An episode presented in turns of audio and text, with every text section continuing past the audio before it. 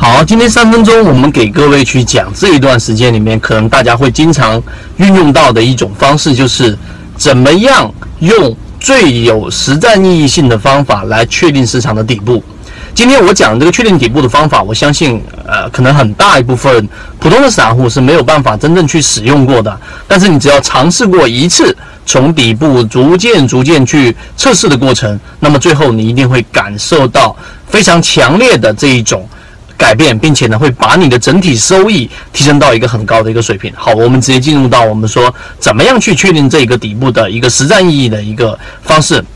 首先确定底部这个方式呢，前面我们已经在直播过程当中去讲过了具体的这一种呃方法。例如说，我们要去试错；例如说，我们要确定政策的底部；例如说，当市场出现一个信息的时候，出现一个重磅信号的时候，出现一个消息的时候，市场的反应程度，这一点非常重要。就像最近出出现的这一个呃，我们说的这一个回购制度，然后市场的反馈是很好的。当市场出现了一系列的我们说的大 boss 的讲话，市场的反馈也是很良性的。当市场出现了现在注册制的一个改变，市场还是。很具有抗跌性的，并且反复的，这是一个我们说的技术性的东西。但是另外一个最重要的就是我们一直在讲的试错。那怎么样在试错过程当中来确定市场里面到底是不是底呢？那么我们今天讲的这个方法就是核心在于你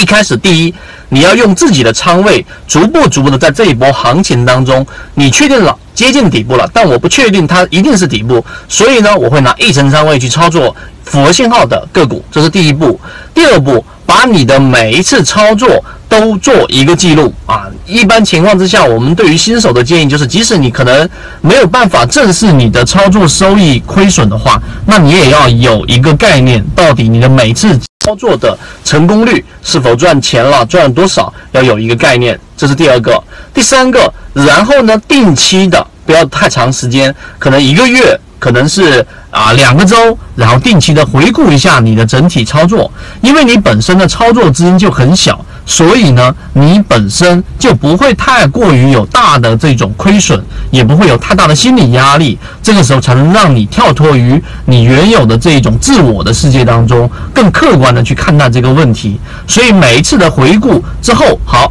最后一步就是最重要的一步，你去统计一下你的整体的胜率，也就是你的整个赚钱的概率，这一点非常重要。因为之前我们讲的盈利模式是用大的数据，用我们圈子里面提供给大家的这一个啊具具具有这一种检测性的，举个例子，横向样本的短线上攻，横向样本的中线上攻赚钱概率等等这些。那么如果你在没有这些公这些公式或者说这一些方法的前提之下，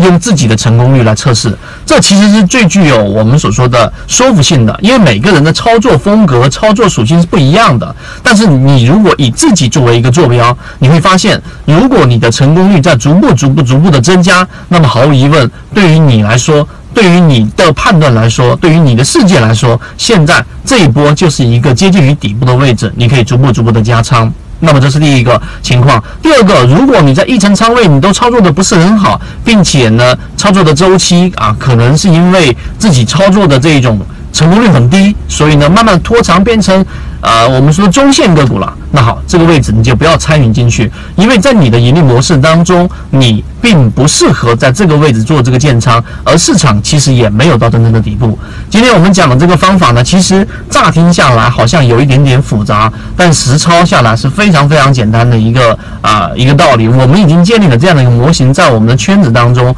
我我定期的都有公布一些自选股，定期的也会对对自选股股的操作点位做一些点评，然后定期的做了一个数据统计。我们一直秉持着授人以鱼不如授人以渔的理念，给所有的股民提供一个。进化学习的一个平台，欢迎大家添加我的个人微信号 kdj 四四四二，进入到我们的圈子，学习所有的完整版视频和图文操作细节，和你一起终身进化。